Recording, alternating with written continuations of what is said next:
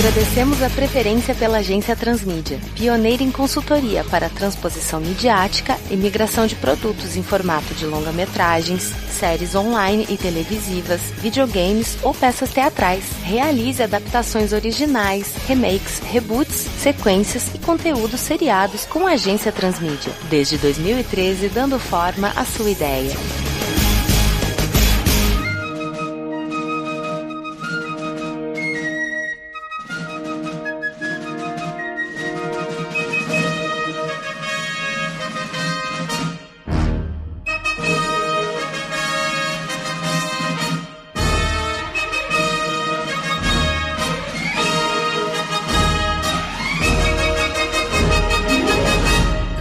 Dia, pessoal. Bom dia. Bom dia. Olha, hoje vai ser um pouquinho sinistro que eu saí de casa, vim atropelando um monte de gente que depois vieram me dizer que eu tava atropelando por aí, mas não senti nada. Disseram que eu criei um caos na Terra, mas isso aqui já é caótico. O que é mais um pouquinho de caos? E para completar, café de Dona Penha. Eita. É, se não doeu atropelar os outros, o café vai doer, amigo. Pode ter certeza. Pior parte do dia é esse café, né? É. Independente disso, estou me sentindo como um jovem cadete entre vocês aqui, porque hoje falaremos sobre uma das franquias mais loucas e até rentáveis em determinados pontos, que é Loucademia de Polícia, Policy Academy, que é muito melhor o nome em português do que o nome original. Isso. Aqui você não se confunde, pelo menos. Já sabe o que vai encontrar. Você ainda pode ter alguma dúvida. É mesmo porque eu imagino a criatividade dos caras pra criar um nome como Loucademia, né? Acho que jamais a gente conseguiria traduzir isso pro inglês. Não dá, não dá. Não tem como. Independente disso, é uma grande franquia com muitos personagens, que é basicamente o tipo de história na qual os personagens fazem a história, né? Não o contrário, não é a história que traz esses personagens à tona. Porque cada um tem o seu próprio arco ali dentro. E são personagens extremamente ricos. Na medida do possível, claro.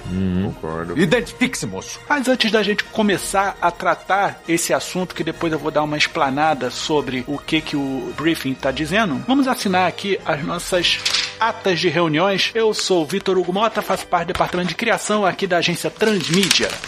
Ok, eu sou o Matheus Mantuan, do Departamento de Fontes e Pesquisa. Acho que vai ficar bem maneiro, mais uma vez.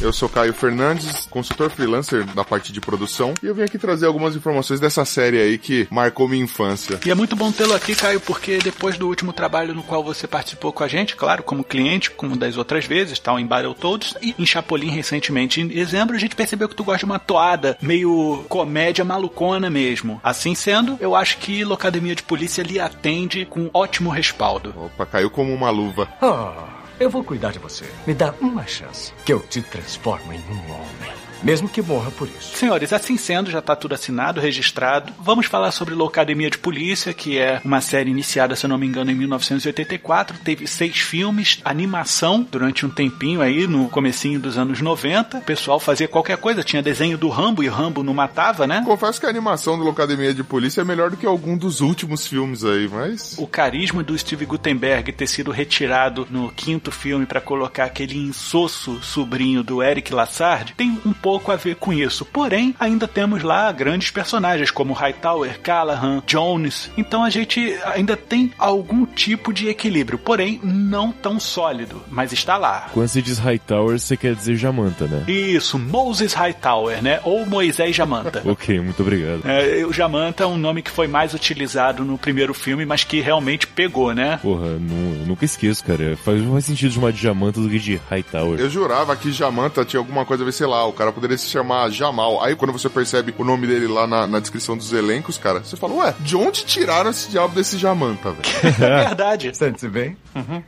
Então vamos. Mas antes que a gente possa começar a falar sobre o trabalho em si, eu acho que não precisamos falar sobre cada filme, né? Eu acho que realmente só coisas que são muito pertinentes ao conceito da história. Que, por exemplo, a academia de polícia eles não atrelaram a nenhuma cidade. A gente sabe que é Nova York, tá? Não tem como dizer que não é, porque aquilo tá muito final de Taxi Driver, né? Uma Nova York decadente, pré-Giuliani, tudo era assalto, crime e tudo mais. A gente consegue enxergar isso daí. É literalmente Nova York, Eu fui pesquisar sobre isso. Lá aparece Academia de Polícia Metropolitana. Eles são tipo guardas municipais. Só que você não podia atrelar a uma cidade porque você ia acabar denegrindo a imagem dos oficiais da lei através dessa loucademia de polícia. Acredite, existia um departamento de vai da merda. Olha aí, e respeitaram ele. Quem diria, num filme que poderia dar tudo errado, o pessoal respeitou basicamente isso e foi justamente isso que transformou a academia de polícia do Eric Lassard em algo tão universal, porque ele consegue ser inserido em qualquer tipo de metrópole. Eu consigo enxergar aquilo no Rio de Janeiro, em São Paulo. É, você vê no- ao longo da franquia também que eles vão deixando de dar dicas de que cidade que eles estão ou algo do tipo. Por exemplo, no primeiro fica claro que a gente tá em Nova York, mas depois isso não vai ficando tão claro, mesmo porque depois eles conseguem explorar, eles mudam de cidade com a academia. Eles passam a ser, tipo, policiais da América ao invés de um policial de determinada cidade, de uma metrópole X. Sim. O mundo não é o bastante para a academia de polícia, né? Eles mudam de jurisdição o tempo todo. E eu, quando eu digo mundo, digo mundo mesmo, porque no final eles acabam na Rússia.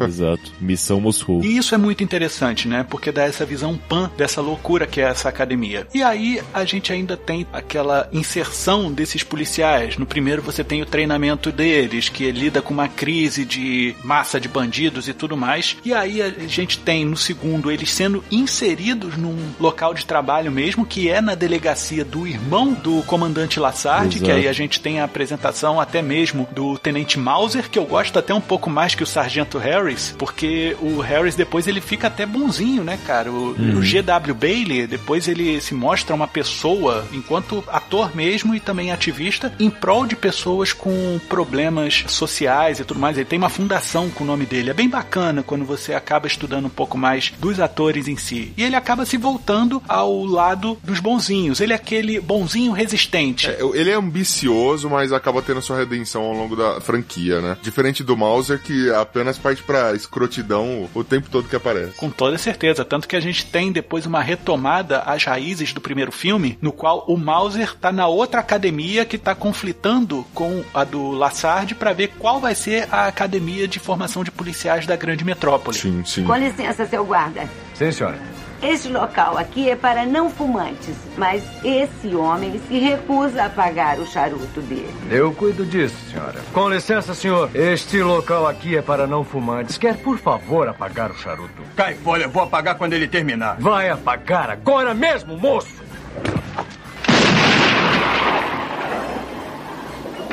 Feito isso, a gente tem esse apanhado, né? E a gente sabe também no Cidadão se Defende, de volta ao treinamento e tudo mais, que eles não treinaram apenas policiais, mas também treinaram guardas de bairro, né? É, vigilância do bairro. Isso. Então, eles são especializados nesse tipo de ação popular, né? Eles fazem prevenção de crime também com as pessoas. Eles são, quem diria, educadores. É, É. dadas as proporções corretas, eles educam, sim. Principalmente Tackleberry, né? É o que mais educa ali.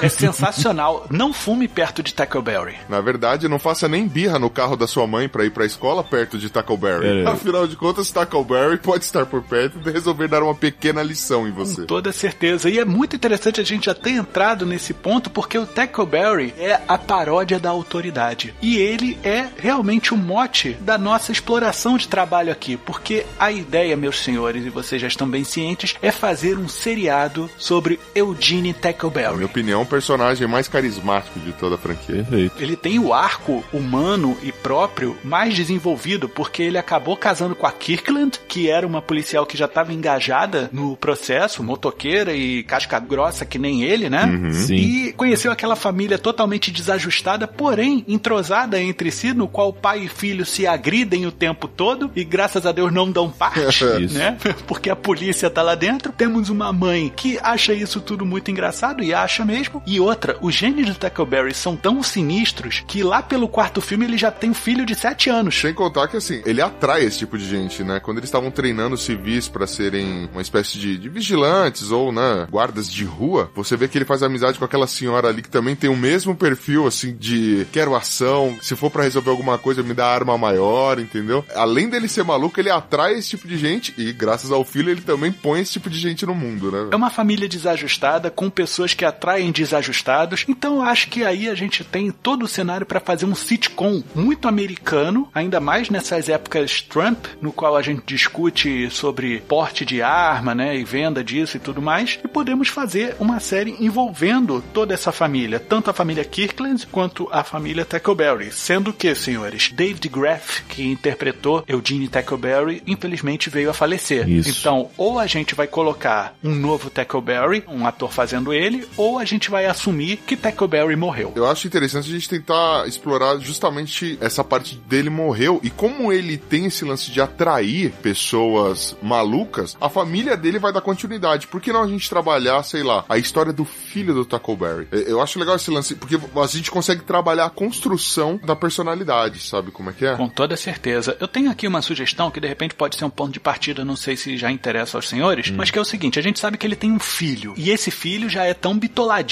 quanto ele, né? Nerf não existe pra ele. A parada pra ele é airsoft pra cima. Aham, começa um chumbinho. Por que, que a gente não faz com que o Tackleberry tenha tido pelo menos dois filhos aí, sendo que o filho mais novo não estava muito ligado a essa essência redneck que a família Kirkland e um pouco do seu pai tinham? E ele sai dessa cidade e vai tentar a vida fora. E ele se forma como policial ou algo do tipo, mas linha normal, by the book. E aí ele consegue uma transferência ou é transferido de volta para a cidade dele, onde o irmão dele, que já previamente tinha toda essa essência Tackleberry, é xerife por ali. E é todo mundo desajustado. E ele tem que lidar com todas aquelas loucuras onde todo mundo anda armado, onde todo mundo cospe no chão, onde todo mundo sai na pancada. E ele tem que regular aquele negócio todo. É um cara todo burocrata, quase um sweet chuck. Se o, o irmão dele for xerife, a gente tá remetendo que ele volta então pra uma cidade pequena. Sim, com certeza. Exatamente. Que eu até ia fazer uma sugestão, né, antes de você citar da parte do xerife, que era justamente dele ter virado algo diferente. Não um policial que tá nas ruas, assim, mas um investigador, sabe, detetive, que não tem necessidade de andar uniformizado, ele pode andar paisana e tudo mais, e envolve algo muito mais tático e menos ação, como era o pai dele, como provavelmente o irmão dele acabou virando, né, esse tipo de policial mais locademia de polícia mesmo. Eu tava pensando na possibilidade dele ser tipo o Will Ferrell naqueles outros caras. Um burocrata no meio do processo. Um rato de escritório, sabe como é que é? Sim. O equivalente nosso a escrivão. Pode ser que a gente escrivão de fato. A gente tem que medir a distância disso. Se a gente quiser ser bem certo com a hierarquia de fato que eles usam nos Estados Unidos, pra ele ser, por exemplo, um burocrata e ir pra cidade, eles teriam que estar, por exemplo, no mesmo estado pra isso poder funcionar. Porque lá é, é muito claro que é negócio de fronteira. Um cara do Texas não vai poder atuar em outro estado se ele estiver ido muito longe. Tem que, a não ser que ele fosse um federal. Só que aí seria difícil a gente amarrar uma história de por que, que um federal estaria ajudando um policial estadual.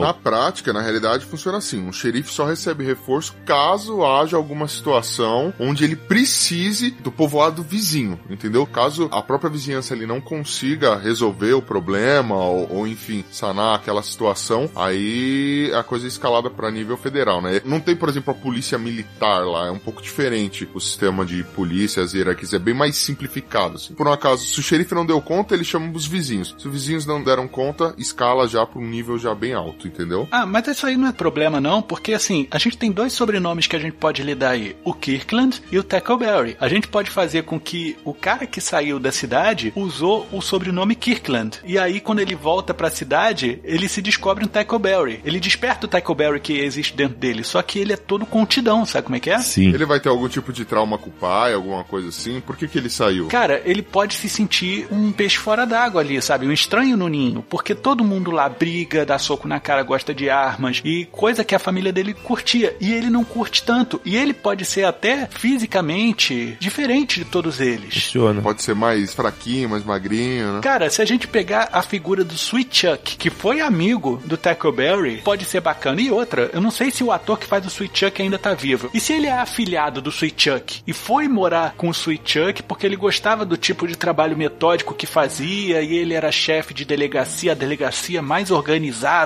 daquela cidade, ele foi treinado dentro daquilo e gosta daquele tipo de serviço. E ele pensa, pô, é isso que a minha cidade tá precisando, vou voltar para lá. E fala para ele assim, olha, essa unidade vai ser fechada, vai ser aglutinada a outra delegacia. E a gente não vai poder manter todo mundo. Você escolhe, ou você vai sair daqui ou você volta para sua unidade de transferência. Aí ele, porra, ah, vou voltar para minha unidade de transferência. E aí ele voltando para casa. Seria interessante, talvez, se ele tivesse vindo de uma cidade pequena, tipo os Trackberry os Kickland cresceram numa cidade pequena depois de terem saído da metrópole, e ele acabou indo pra metrópole desse local. Sim, é um negócio que é próximo, ele foi para um lugar que não é mais tão velho oeste quanto é o interior, e aí pode ser essa fechar a divisão, independente, é um bom motivo, ele acaba tendo que voltar. A parte de voltar para a transferência é perfeita. Agora ele pensa esse ponto, ele pode só estar tá na capital, desse vez interior de onde ele veio, que não fica um, algo tão distante e até justificável, fim das contas. Existe uma discussão legal agora que é, tá justamente ligada a, aos excessos que a polícia tem, né? O pessoal tá verificando que a polícia acaba matando demais, sendo violenta demais, existem umas leis que dão respaldo pra polícia e tudo mais, e isso tá bastante em pauta nos Estados Unidos, e é uma discussão que tá permeando o mundo. E se esse filho do Tackleberry viesse diretamente de uma grande metrópole, dentro do mesmo estado ali, da, onde a família dele está, ele aprende a ser um policial diferente, policial já diferente, que já conversa, que não, não usa tanta violência, e lá eles estão, como o Mantua mesmo falou, nesse sistema já velho oeste, sabe como é que é? Uhum. Então tem esse choque de cultura, ele todo moderninho, quer fichar o cara, enquanto os caras estão pensando em colocar o cara numa sala para interrogar ele com um policial bom, um policial ruim, sabe? A gente tem uma referência de onde que veio o Trackleberry ou os Kirkland, algum estado de referência? Não, a gente não tem pelo fato de que a gente não tem cidades especificadas de sede. Tanto que cidades só são ditas quando, por exemplo, eles vão para Miami, mas é porque tá tendo uma conferência por lá. Mas então a gente pode inventar, ou pelo menos usar uma referência que já existe. Pensei em um deles, tanto faz se for os Trackberry ou os Kirkland, independente de qual seja o lado, ser natural do Texas. Porque lá a gente tem uma divisão da polícia estadual que só existe lá, que são os Texas Rangers. Além de ser uma referência muito forte nos filmes e nas séries, eles têm uma jurisdição um pouco diferente só lá no estado. Os Texas Rangers, eles têm um nível mais alto dos outros policiais da polícia estadual e da polícia municipal dos locais. Eles já têm uma jurisdição mais alta e fazem investigações mais específicas, mas eles têm a fama de serem um pouco mais cabeça do que os outros policiais. Tem um filme recente, o Jeff Bridges faz o Texas Ranger, a gente teve já o Chuck Norris que fez o Walker de Texas Ranger, e ele realmente é um investigador assim, mas que usa chapéu e anda a cavalo. Ele mantém o estilo. Eu gosto da ideia de Texas Rangers, tá? Só que eu acho legal que nessa cidade exista uma estátua do Chuck Norris vestido de Walker Texas Ranger e o pessoal louva aquilo dali, tipo no Simpsons, que tem o Jebediah Springfield lá, eu não uhum. lembro o nome dele, Sim. que o pessoal, porra, esse cara aqui fundou a cidade. E aí os Texas Rangers, todo mundo fala, é o Cristo Redentor da cidade, tá entendendo? Perfeito, perfeito. O nego passa ali, olha aqui o Walker, sensacional, esse cara era foda. E como a gente tem esse plano de jurisdição, sei lá, às vezes aconteceu alguma coisa e por isso Texas Ranger acaba querendo não aceitar uma ordem que veio de um federal, de alguém acima, a gente acaba tendo um embate entre o irmão que ficou lá, que é o mais velho, e que ele pode ser um Texas Ranger, ou pelo menos está aspirando ser um delegado Texas Ranger, de fato. E aí, eu mataria a questão de burocracia e traria o irmão mais novo como um S-Marshal, como realmente um federal, para eles terem uma disputa de fato. Porque a gente vai ter lá um ponto onde eles vão estar na mesma autonomia, mas em linhas completamente diferentes. Vocês viram aquela série o Justified? Sim, com Timothy Oliphant. Essa série fantástica. E tem um ponto pouco parecido até com tudo que a gente tá falando, de voltar para a cidade original, de onde veio e tal, que no caso lá é o Kentucky. E ele chega com essa jurisdição de delegado. Só que na cidade interior, meio que se você é federal, cara, que é outra parada, que não é assim que funciona. Então, a gente pode usar esses dois estigmas do clássico, do Chuck Norris de chapéu, e o novo cara que também pode usar chapéu ou não, independente, mas que já fez faculdade, que já estudou, que já tem um ponto maior, e eles vão ter que disputar os casos, porque a jurisdição lá dentro meio que tá na mesma. Pelo menos isso justifica bem uma, um critério, porque se, por exemplo, o cara mais novo chegasse como subalterno do irmão, acho que gente acabaria ficando um pouco maçante. E se ele chegasse ponto mais alto, seria mais uma questão de criança birrenta brigando com o superior. Agora, colocando os dois no mesmo nível, cada episódio pode ser uma história separada, os dois disputando um caso, sabe? E de maneiras completamente diferentes. Eu gosto bastante dos pontos que você colocou, mas eu consigo enxergar isso como personagens diferentes, Manton. Lembre-se que como a gente vai fazer uma série, a gente precisa de escalonamentos de problema. E aí eu tava pensando na possibilidade do irmão mais novo voltar realmente como o chefe do irmão mais velho, porque isso aí traz uma discussão do tempo de casa, né? Ah, eu sou mais velho do que você, você vai mandar em mim? Aí vou, porque eu sou seu chefe, eu tô aqui otorgado pelo Estado. Mas não trazer ele de volta como um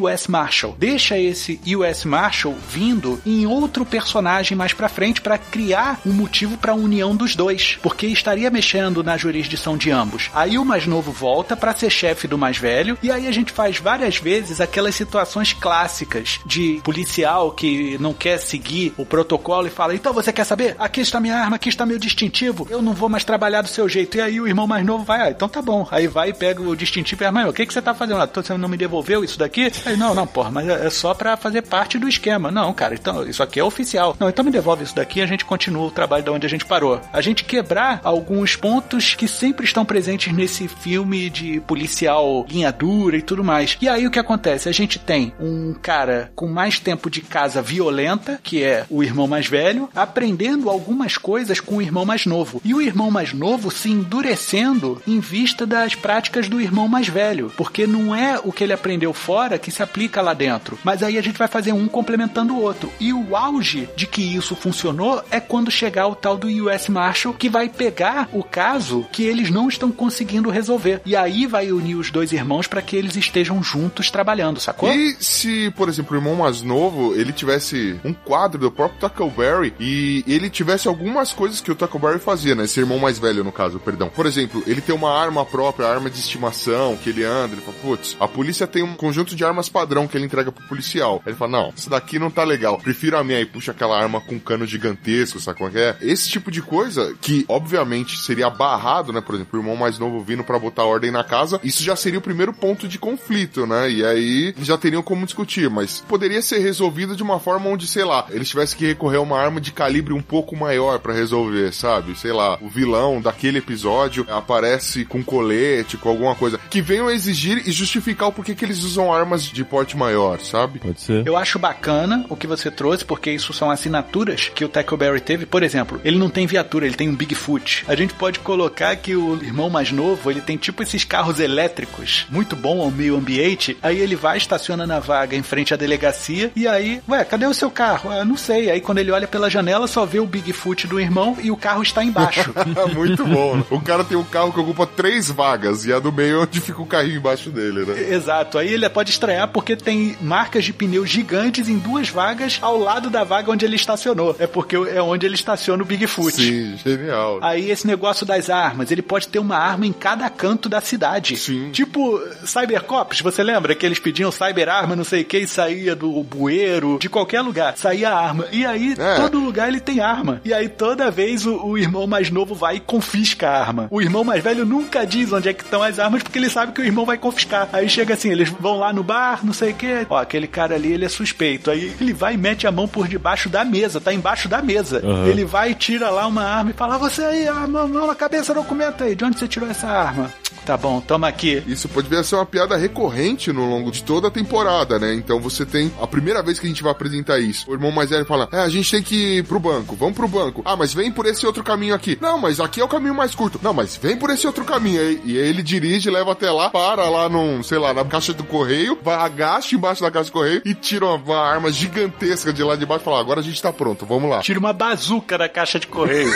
Exatamente, vai tirando assim, material militar pesado, né? Não, isso é bacana. E outra, quando ele chega no ponto que entende que todas as armas dele vão ser confiscadas pelos irmãos, ele começa a se mancomunar com as pessoas amigas dele da cidade, que toda vez que ele usa uma arma que não pode usar e o irmão está preso a confiscar, ele entrega a arma pra pessoa e fica acontecendo aquelas ações de fundo no qual Aham. eles estão escondendo a- as armas para que a arma não seja confiscada pelo irmão. Excelente, cara. E a gente pode fazer que em determinado ponto ele usa uma das armas do irmão, não deixa o irmão ver que ele usou e guarda. Por quê? Porque senão ele vai ter ter que abrir mão para que ele tenha todas as armas novamente, né? E ele não quer perder a razão. Tipo, porra, eu usei a arma do cara. Se ele vir que eu usei a arma, ele vai querer usar todas as outras. Não vou deixar ele ver isso daqui e vou continuar confiscando todas as armas dele. E aí pode chegar num episódio no futuro em que eles precisem de armamento pesado, aí fala, porra, eu não vou conseguir deter os traficantes que estão por aqui com essa arminha de cinco balas para matar 50 pessoas. Aí não, vou te levar num lugar. Isso o irmão mais novo. Aí eles abrem a sala de provas e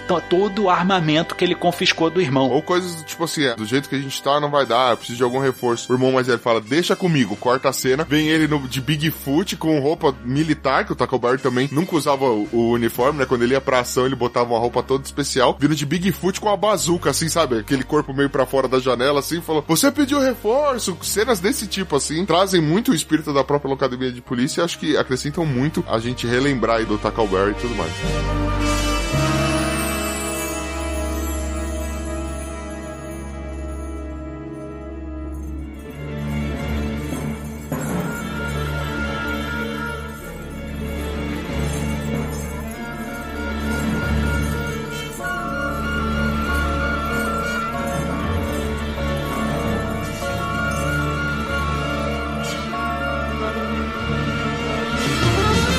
Deixar muito claro também, né, pessoal? Cada um usa um sobrenome. Isso. A gente faz o mais novo usar o sobrenome da mãe, Kirkland, e o mais velho usar o do pai, Tackleberry. E a gente pode fazer até com que os dois tenham formas de venerar de forma diferente os seus pais. A gente fazer com que o irmão mais novo não queira associar o nome dele a algum tipo de nepotismo ou algo do tipo, uhum, sacou? Certeza. Aí a gente tem o irmão Kirkland e o irmão Tackleberry. E claro, a gente ter de vez em quando a participação daquele tio magro deles que sempre apanhava, né? O irmão mais novo da Kirkland uhum. e, e, coloca lá, os avós estão mortos. Isso aí não tem como a gente fugir disso daí. Cara, a gente pode espalhar a família para ter Tackleberry de tudo que é tipo. Um negócio legal que a gente podia fazer é justamente por ele renegar a cidade, por ser uma cidade pequena, ela já conhecer já os Tackleberry. Os Tackleberry serem os heróis dali, até justifica, por exemplo, o irmão mais velho tirar o chapéu sempre que passa na frente da foto do Tackleberry. E aí, quando entra um cara para ser chefe que não é um Tackleberry, a própria cidade começa já a rejeitar o cara. E o pessoal nunca respeita ele. Apesar dele ser chefe e eles não terem o que fazer, o pessoal sempre vai pregando alguma peça, deixa ele se ferrar tal. E assim, mas rola de todo mundo na cidade se ajudar já para prejudicar esse irmão que não leva o nome de Tackleberry. Até todo mundo descobrir que ele é irmão, que ele realmente é filho do Tackleberry e tudo mais. Então, por exemplo, isso até ajudaria a quando o irmão mais velho quiser esconder alguma arma com o cidadão, o cidadão pegar sem nenhum tipo de problema. Afinal de contas, ele torce para os Tackleberry. Bom, funciona. Bacana você dizer isso, porque assim, o retorno do Kirkland pode se dar justamente pela morte do Tackleberry, que é o chefe da parada. Sim, sim. Tackleberry acho que não seria chefe, cara. Acho que não bate como personagem. Ele ser realmente o chefe, assim. Ele podia ser um sargento, de fato. Ele vai morrer porradeiro. Ele nunca assumiria um cargo de chefia. Julgo, pelo menos. E se de repente a gente pode trazer até esse ponto que você colocou, Manton, que realmente define bastante o personagem, né? O cara da ativa. Mas a gente tem a figura do xerife, por exemplo, naquele filme do The Rock, que é o Com as Próprias Mãos. É. Que o cara era um, era um ex-militar, que ele se candidatou à vaga de xerife, ele foi eleito e ele mesmo foi atrás Sim. de cada um dos bandidos do cassino, traficantes de droga, e fez o inferno na vida deles. E se de repente o Tackleberry, ele se inspirou até na história real desse cara e falou: Ah, eu vou ser xerife que nem aquele cara, eu vou mostrar como é que se faz. E aí dá ruim, porque ele pode ter um colapso nervoso, ele não morreu em ação. Ele teve tantas ações, por que, que ele morreria em ação? Ele morreu de assinar papel. Ele morreu de ataque cardíaco, porque ele teve que participar de reuniões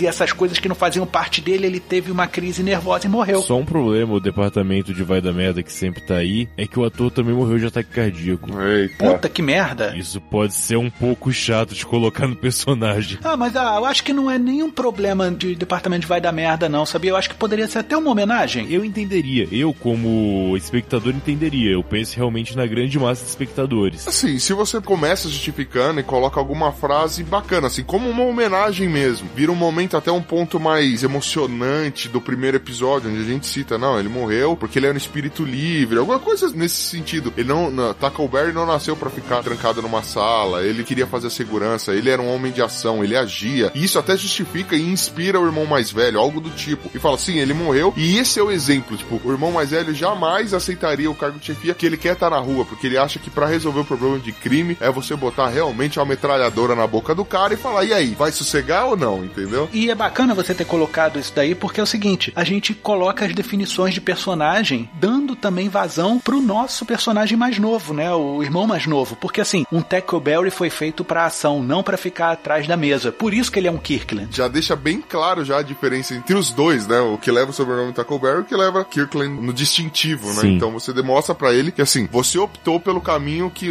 o nosso pai mostrou pra gente através do seu sacrifício de que não vale a pena e tudo mais. Acho bem bacana. Sim. E Mantuan, você trouxe realmente uma discussão interessante. Há quem possa aceitar a homenagem, mas há quem possa achar um departamento de vai da merda. Porém, não é algo que a gente vai tocar veladamente, é algo rápido, corriqueiro e que não vai ser retomado na ação, na discussão da coisa. A gente pode deixar com que os produtores, os showrunners, assumam. Sim, sim. O Tackleberry morreu desse jeito ou não morreu? O lance é, ele virou chefe e morreu por conta disso, e não por ação violenta. Perfeito. Agora, como ele morreu é outro papo. Então, o ponto que ele morreu, tem uma sugestão que é até pra manter um pouco o espírito do Locademia de Polícia, o ponto do ser engraçado. Poucas vezes Locademia de Polícia não é engraçado. Até nos momentos, por exemplo, em que você tem alguma carga, por exemplo, no primeiro filme, quando quando eu esqueci o nome da policial, a negra baixinha que fala sempre com uma ratinha, A bem Hooks. Hooks perfeito. Um dos subalternos lá do Mauser ofendem ela, o Jamanta manda um f***se pra aquilo e joga o carro pra cima, enfim. Sim. É aquele é um momento pesado pra história. Tipo, ele tá. Que se vê na situação, tem uma empatia muito forte ali. Sim. Ainda assim, é um momento engraçado. Você coloca todo o humor. Eu colocaria pra morte dele um perigo que ele nunca veria pra ser óbvio, sabe? Uma coisa nível corte de papel, porque eu tô assinando muito papel. Esse tipo de coisa. Algo que seja engraçado e ao mesmo tempo você mostre que ele morreu porque ele não deveria estar ali assinando papel. Ele deveria estar na rua. Mas faria disso engraçado do mesmo jeito. Porque eu acho que o Academia de Polícia é isso. E se ele tivesse brincando de é, airsoft, só que com arma de verdade, pra testar os novos coletes? Nossa. E sei lá, ou ele tomasse um tiro, ou ele entrasse numa casa com algum material inflamável, algo do tipo. Não sei, se, acho que muito cruel. Eu acho pesado demais, cara. Mas assim, É, cara. você lembra aquele policial azarado que deu início a todo aquele motim na cidade do primeiro filme? Sim. Sim, sim. Tudo começou por causa de uma maçã. Exato. Ele de repente enviou algum tipo de relatório pro Tackleberry ou algum pacote pro Tackleberry pra relembrar dos velhos tempos. De repente, um convite pra reunião de 40 anos, seja lá o que for, dos formandos daquela academia e não sei o que, mas a chegada daquele pequeno convite gerou uma sequência de coisas num espaço de tempo muito curto que acabou gerando um acidente que matou Perfeito. o Tackleberry, porque ele estava dentro do escritório Isso. quando ele não deveria estar e morreu. E todas essas coisas, nada que fosse realmente um perigo e que você imagina. Coisas que sejam extremamente idiotas, sei lá, elástico, clipe, tanto faz, mas coisas que acabaram gerando a morte de maneira estúpida. Porque qualquer coisa que realmente represente perigo, o Trackerberry estaria alerta. Tem que ser coisas realmente que ele não estaria preparado. Mas perfeito, acho a junção de trazer o cara que causou o problema no primeiro filme perfeita pro momento. E tem umas coisas interessantes, assim, principalmente no Corre que a Polícia Vem Aí. É, no primeiro filme, quando o Ricardo Montalban morreu, e ele morreu de uma forma muito escrota, porque ele caiu de uma arquibancada ou coisa assim, e aí passou carro, passou rolo compressor, passou uma banda de fanfarra, um monte de coisa em cima dele, e aí o Ed, amigo do Frank Drebin, fala assim: Oh meu Deus, Frank, meu pai morreu do mesmo jeito.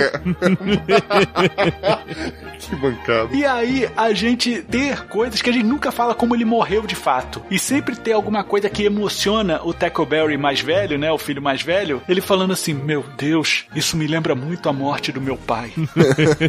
e aí, a gente ter o mais novo que realmente não sabe como é que ele morreu. Ele já tentou ler várias vezes os laudos e seja lá o que for. E ele não chega a uma conclusão de morte. Ele falou: É, mas ele teve isso, teve foi muito triste. Gente, como é que meu pai morreu? E toda vez que o irmão vai falar, acontece alguma coisa que interrompe.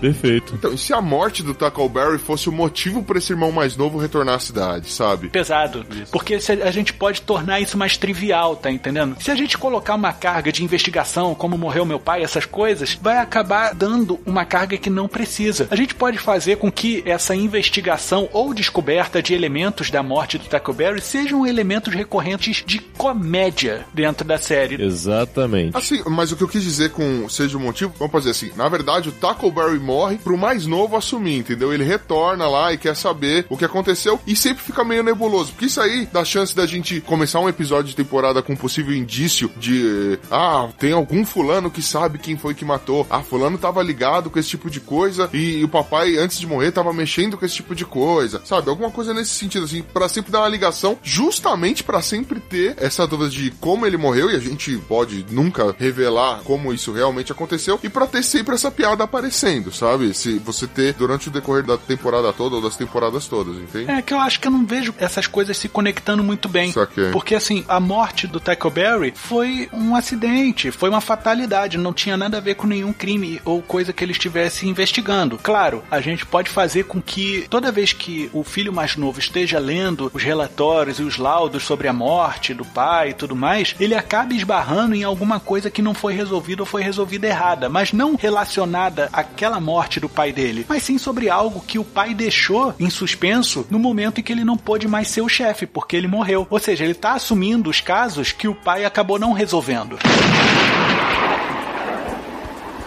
Filho, onde foi que conseguiu esta arma? Ah, foi mamãe que me deu. Ah, será que pode me emprestar um pouquinho? É, claro.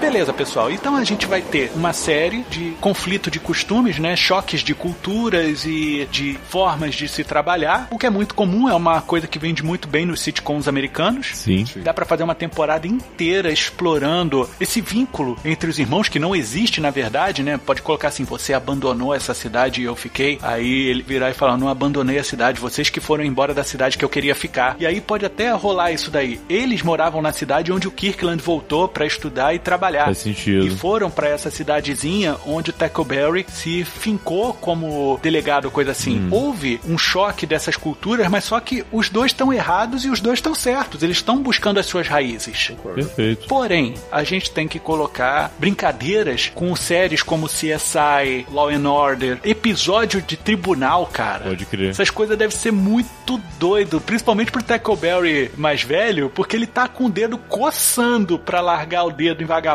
Ele Sim. sabe que o cara é safado, tá entendendo? Tem uma série que chama Brooklyn Nine-Nine Fantástico. Ah, isso aí é a Locademia de Polícia. dos dias de hoje. Feito nos moldes do filme, só que com outros personagens. Tanto que se você for ver, o personagem Jake Peralta tá na abertura segurando um boneco do Marrone da animação. Olha aí. Sim. Verdade, né? Pode crer. Vale a pena dizer que, assim, já que eles se inspiraram no Locademia de Polícia, a gente pode se inspirar neles. Eles têm muitos problemas, eles fazem bastante episódios e, e acaba sendo legal dos próprios detetives fugindo da burocracia. Eles detestam fazer essa burocracia. E eu imagino que o filho do Tackleberry vai detestar com unhas e dentes aí fazer algum tipo de papelada, coisas desse tipo. Principalmente quando você envolve um cara que gosta de usar armas aí que não são o padrão da polícia. Então a gente pode bater bastante nessa tecla aí que dá munição pra vários episódios. A gente pode ficar tranquilo que a gente não tá esbarrando com estereótipos do Brooklyn Nine-Nine, porque o nosso chefe, que seria como o Capitão Holt, que é um personagem maravilhoso, eu acho que é um personagem que eu mais gosto do Brooklyn Nine-Nine, ele é um cara que passa respeito, tá entendendo? Ele é certinho, todo by the book e tal, mas ele passa respeito. O nego não quer desafiar ele, sabe? Não quer desrespeitar ele. Diferente do nosso Kirkland, que ele é um cara franzino, ele é entendido, tem experiência, mas ele não é o estilo que aquela cidade precisa. O que aquela cidade precisa é de um Tackleberry, só que ele quer provar que a cidade tá errada. É mostrar que o jeito moderno, o jeito correto, entre aspas, é o jeito que deve ser aplicado, é o jeito que funciona de verdade. Tackleberry, apesar de ser um cara que resolvia as coisas, ele resolvia de uma forma não tão... Ortodoxa. Exatamente, politicamente correto, talvez. A gente pode conversar com os próprios showrunners do Brooklyn Nine-Nine e fazer essa série se passar no mesmo universo. Seria show. Seria excelente. Porra. Porque aí a gente teria o respaldo da outra série, não haveria comparação entre elas e faria uma dissidência. Porque se no futuro vierem a cancelar o Brooklyn Nine-Nine novamente, que eu acho um crime, é uma série que tem que continuar existindo, eles podem fazer fazer participações especiais nos nossos episódios. E a gente pode fazer até o Jake Peralta vindo com a Rosa Dias, aparecendo por lá e falando: Ah, meu Deus do céu, eu tô me sentindo como se estivesse em locademia de polícia, cara. É. O Tackleberry mais velho se envolve com o Jake Peralta e os dois falam sobre Duro de Matar o tempo todo, que é o melhor filme da história. Ou então, por exemplo, você tem o personagem do Terry que morre de medo, que teve um bloqueio por conta de armas, né? Ficando mega assustado com o irmão mais velho do Kirkland, sabe? A Rose Dias ficando mega adaptada ali com a galera, atirando a torta direita, esse tipo de coisa. Vai participar de um treinamento de tiro, assim, é um sonho pra ela, é colônia de férias. Ela sai de lá como se tivesse, sabe, ido pra um resort. Agora imagina só, cara, do nada vai ter um curso, alguma coisa assim na cidade, vem a Santiago junto com o Terry e o Jake, e aí o Kirkland e a Amy começam a se dar muito bem. E aí o Peralta fica assim, porra, vou perder minha mulher pra um cara desse porque os dois gostam das mesmas coisas. E aí ele se junta com outro Tackleberry e fala assim, ah, vamos fazer tal coisa pra tentar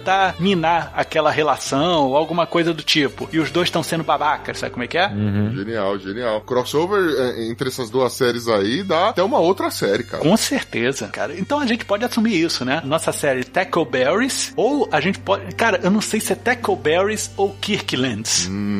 Passa na minha cabeça coisas do tipo Tackleberry Legacy, sabe?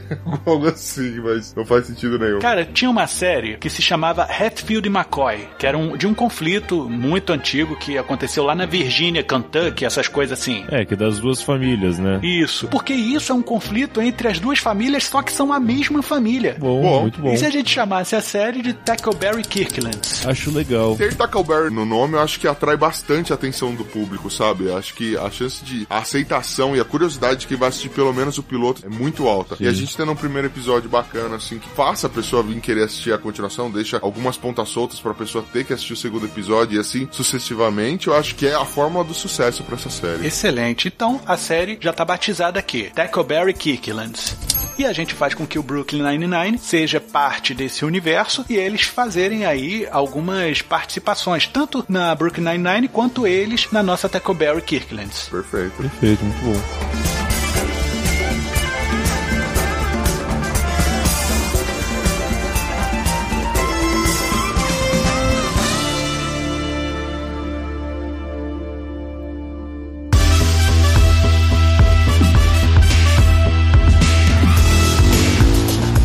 Acho que a gente não pode fazer uma série dessa sem trazer alguns dos personagens clássicos da Loucademia de Polícia. Então, eu acredito que a gente tem que trazer a figura do Bobcat Goldthwait pra fazer o Zed novamente. Tá vivo ainda, 56 anos de idade. Tá e aí a gente traz ele pra ajudar a desmantelar uma gangue. Você lembra de Loucademia de Polícia 2 que infiltraram o Marrone Sim, sim. pra ser da gangue do Zed. Eu sou o Miolo Mole, meu nome é Miolo Mole. Aí, ah, não, então vem junto, vai, vamos lá conhecer o Zed. Aí, não, não, rapaz, aqui isso não é microfone, não, rapaz, que eu gosto de karaokê. É, nesse nível, assim, desculpia. Isso, aí a gente vai e coloca o Bobcat vindo participar como Zed e a gente coloca o Zed como um alto cargo dentro da polícia e a pessoa se perguntar como é que esse cara chegou nesse nível, né? E ter várias especulações em cima disso e aí ele ajudar a desmantelar um cartel de traficantes de drogas, de armas ou de vândalos mesmo, né? Que era bem o caso dele. É, Perfeito. e assim, ele sendo aquele chefe linha dura, né? Porque ele começa a gritar de longe, né? Assim que você vai aproximando assim dentro da delegacia dele, e ele gritando de longe com o pessoal. Acho que seria bacana. E o bacana, ele pode vir junto com o Sweet Chuck, porque o ator ainda tá vivo. Sim. Tim Kazurinsky, 68 anos de idade, e eles podem vir juntos. E aí a gente colocar os dois se relacionando com os nossos personagens, porque são meio que paródias deles próprios. Sim, sim. Verdade, funciona bem. Aí a gente teria também um outro personagem que apareceu só no primeiro filme, Leslie Barbara. Sim, sim. Eu fiquei com dó disso até aparecer no primeiro filme, cara. É o estereótipo do policial de rosquinha, né? Isso. Pena que só apareceu no primeiro filme. Mega medroso e tudo mais. Exato. A gente trazer ele pra participar da série. Só que não é. Você trabalhou com meu pai, eu não lembro de você. E, poxa, seu pai me ajudou muito. E ajudou mesmo. Sim. Sim, que ele apanhava de uns punks, lembra? Que antes dele entrar na academia, ele, ele apanhava de uns punks e tal, e ele era um cara muito acuado. E aí o Taco Berry que dava sempre aquela... Não, não vamos desistir não, Bárbara, vem comigo, vamos lá. Ele e o Mahoney, né, cara? E a gente não pode, cara, nunca esquecer de Steven Gutenberg. Mahoney é o chefe do DS Marshals. Eu ia dar essa sugestão, né? Apesar de parecer um pouco óbvio, acho que realmente é o mais óbvio a ser feito assim. A quantidade de história que vai ter pra ser pensado em como que ele chegou a ser um S. Marshall, só o que dá pra fazer de uns dois ou três flashbacks no meio da série pra tentar associar ele, é fantástico, assim, a quantidade de opção que dá pra colocar. É, eu pensei nele ser o novo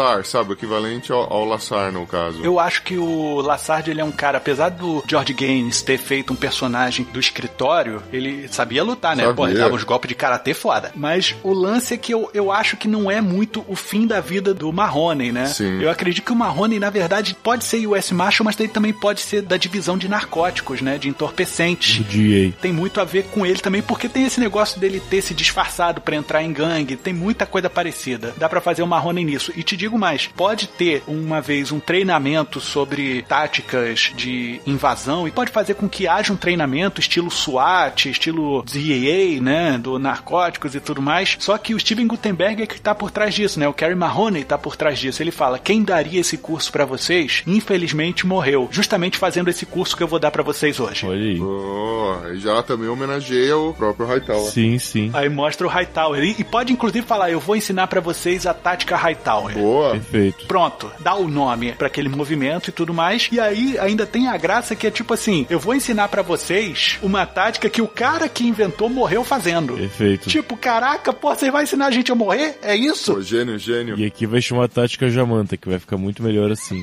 Ah, não. Aqui no Brasil, certeza. É a tática Jamanta. Show. Lá fora tem que ser Hightower. Desculpa, tá? É, infelizmente. É. O ponto de colocar o DA, em termo de narrativa da história, mantém a mesma coisa, que a hierarquia do DA e do S. Marshall é a mesma. Só estão em pontos diferentes, mas é a mesma hierarquia, então não tem nenhuma diferença do que a gente falou até agora. É só mudar realmente de onde vem. E o Steve Gutenberg, eu dei uma pesquisada aí como ele tá hoje, ele passa com um bom policial sênior, assim. Uhum. Ele não tá tão velhão a ponto de não conseguir levantar e ele passa ainda como um cara realmente que já passou por muita coisa, ainda consegue na linha de frente, mas claramente tá no fim da carreira. Ele tá um nível abaixo do Murtog, então ainda funciona bem. Eu acho que a gente pode ter uma porta-voz da polícia e coisa tal. Pode ser a Hooks, cara, a Marion Hansen. Porta-voz, perfeito. Tem que ser. Ela fazia a vez do Harris, né? Que é- era o cara que falava com os recrutas ou com as pessoas em treinamento e sempre tem que falar em voz alta com o pessoal. E aí a gente mostra como ela mudou, né? Ela ser bruta pra caramba agora. Não ser mais aquela pessoa mimi. Ou ela pode ser toda mimi assim, não começou, ninguém se apresentou ainda. Aí alguém pede uma informação pra ela. Ai, você vai por ali, você vai por aqui, não sei o que. Agora me dá licença que eu vou chamar os recrutas aqui. Aí ela pega e dá só pra aquele apito e manda aqueles gritos malucos que ela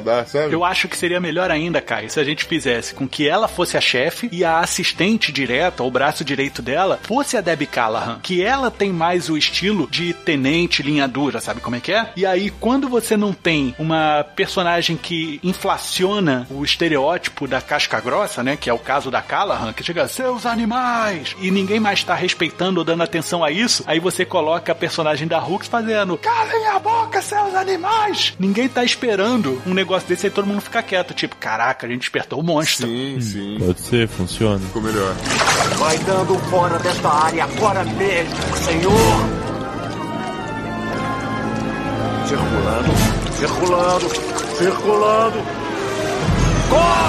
Eu acho que a gente pode trazer a figura do Michael Winslow, né? Que é o Larvel Jones, o homem do beatbox, da boca de todos os sons, mas como uma figura de um capelão ou algo do tipo. Aí, ué, mas porra, não tem nada a ver com padre. Lembre-se, ele é um Monsenhor. Monsenhor Larvel Jones. E aí a gente pode colocar ele fingindo que é padre ou fingindo que é algum tipo de figura sacerdotal. E ele não é nada. Na verdade, ele tá querendo fugir de alguma coisa. um monge, porque ele sempre foi vidrado em artes marciais, entendeu? Boa. É, inclusive quando ele fala, ele fala com aquele delay, sabe, de quem tá sendo dublado. Isso! Essa cena é muito boa, cara. Dá pra gente trazer uma porrada de gente da Locademia de Polícia pra cá, sacou? Não tem como a gente não falar de alguns personagens, claro, que morreram, mas a gente pode citar essa galera, sacou? Tem uma pessoa que eu traria, não tanto pelo papel dela na Locademia, mas pela questão da atriz e meio que pra dar uma chance talvez ela voltar a atuar, que é a Kim Cattrall. Ah, sim. Que ela apareceu no primeiro filme só, e talvez eu traria ela não pra uma participação especial, mas pra uma mensagem recorrente mesmo. Uhum. Algo que, talvez pra vir junto com ele de lá ou algo assim, e depois descobrir que trabalhou muito tempo atrás junto com o Truckleberry Mahoney ou o tempo. E, querendo ou não, é uma atriz que chama atenção. Eu acho que pelo nome na série seria legal trazer ela. Com certeza. E desde 2010, 2011 que ela não faz nada, ela tá muito tempo parada, assim. Ah, ela traz a carga do Sex and the City total, Sim, ela foi a musa dos anos 80 e 90. Ela fez Porks, ela fez Aventureiros do Bairro Proibido. Tipo, trazer ela como realmente um nome forte vai ser muito legal. Eu realmente traria ela como personagem recorrente na série, assim. Acho que funciona bem. A gente pode trazer ela, inclusive, no episódio que o Marrone aparece, cara. Isso. Só que a Marrone vai embora e ela continua. Porque aí você gera uma tensão sexual muito bacana. Você falou treinamento. Ela pode me dar um outro treinamento, mais ou menos no mesmo período, assim, por isso que os dois vieram de lugares diferentes. Só que dá alguma coisa e ela fica e ele volta. É porque ele é chefe. É, exato. Perfeito. né? Ele tem que voltar pra prestar contas e relatórios, essas coisas, e ela fica. Funciona bem. Aí ela pode virar até e falar assim: agora você não tem desculpa pra não me ligar mais. Olha aí. Já dá até pano pra manga pra gente tentar colocar algumas informações. Eles têm uma meio que uma rincha assim por conta disso. Ela ainda tá doída por isso, algo do tipo, sabe? Ou pelo menos ela provoca ele direto por conta disso. Ah, Isso é Guadalupe, cara. É. 37 anos. Tem muita coisa aí.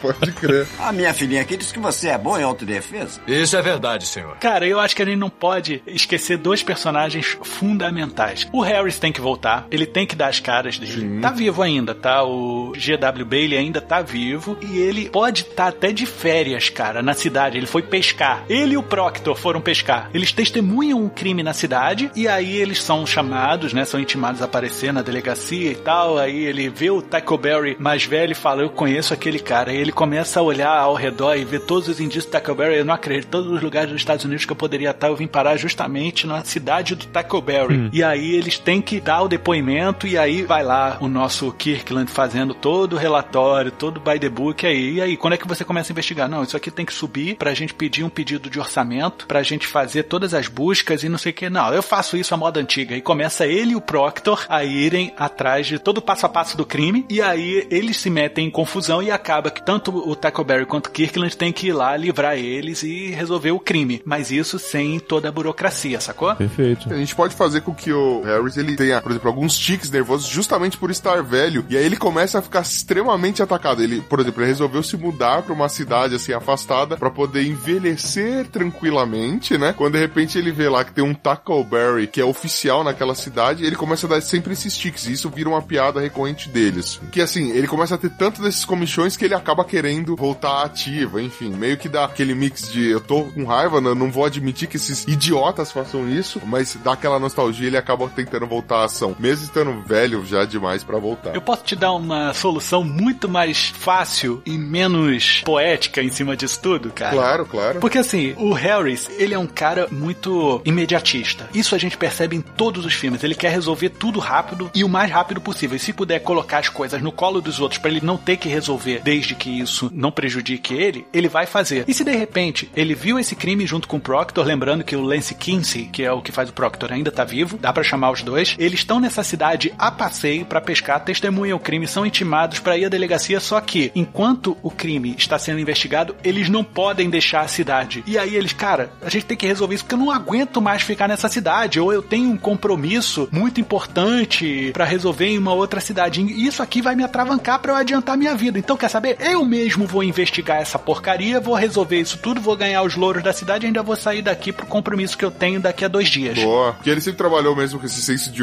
urgências, né? Imediatista e tudo mais. Não, perfeito. É, ele trabalha com resultados. Não importa se os resultados são bons ou ruins, o Harry sempre quis apresentar resultados. Perfeito, perfeito.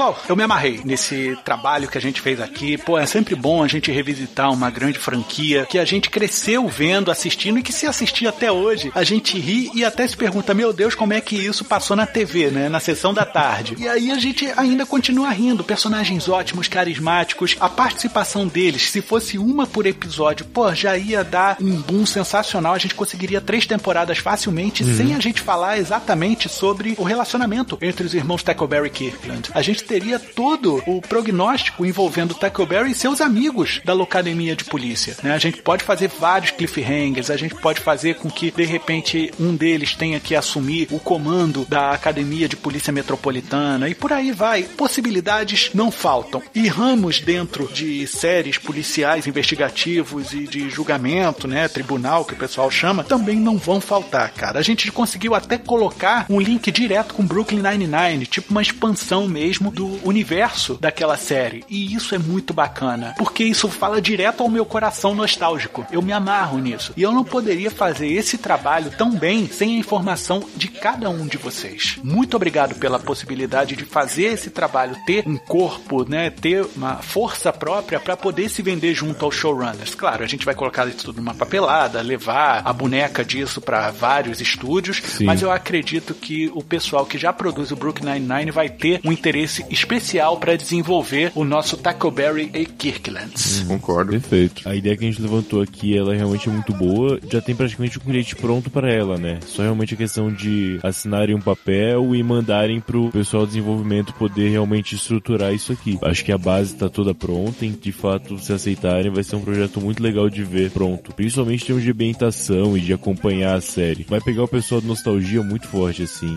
Temporadas pequenas, sabe? 10 episódios por temporada, 20, 30 minutos por episódio. Só realmente o tempo da pessoa poder beber a nostalgia, não ficar cansado e esperar o ano seguinte. É o que eu vejo assim pro futuro dessa ideia. Vide aí, por exemplo, The Ranch, com o Ashton Kutcher, com o Sam Elliott. É uma série muito boa, com uma pegada de humor muito rápido e que fala muito ao povo americano também, né? Eu acredito que esse viés cai muito bem pra essa série. É isso que eu espero realmente do nosso projeto, Trackberry e Kicklands. Vamos lá então. Eu agradeço também aí por vocês terem me chamado aqui pra job, né? Afinal de contas, eu me diverti demais só tendo que reassistir os filmes pra poder participar dessa reunião. Eu acredito sim que a gente tá com material na mão aí que pega pela nostalgia, pega pelo carisma do personagem que foi o Tackleberry, mesmo ele não estando na série, né? É de interesse de quem acompanhou a série dos anos 80, 90 e tal, que você consiga entender o que aconteceu com esse personagem, que na minha opinião é um dos principais, né? Esteve em todos os filmes. É uma série que a gente tem a liberdade de poder usar clichês e mesmo assim esses clichês não ficarem batidos. Afinal de contas, foi a própria série antecessora que criou esses clichês. Então eles batem sempre como nostalgia, sempre como referência. Então, assim, vai inovar e vai trazer um pouco de nostalgia, né? Então, obrigado aí, senhor Mota, por ter convidado para esse job mais do que especial. Mãos na cabeça, larguem esse café agora. Opa. Se quiserem, pode dar um tiro na cafeteira. Se possível, me empresta uma bazuca, porque eu acho que o que tem aí dentro não vai dar pra bater só com uma 9mm. Então, Inclusive, Manton, você trouxe aquele Bigfoot pra cá ou é o carro que tá embaixo? Era o carro que tá embaixo, mas ele virou um conversível agora, pelo jeito. Era.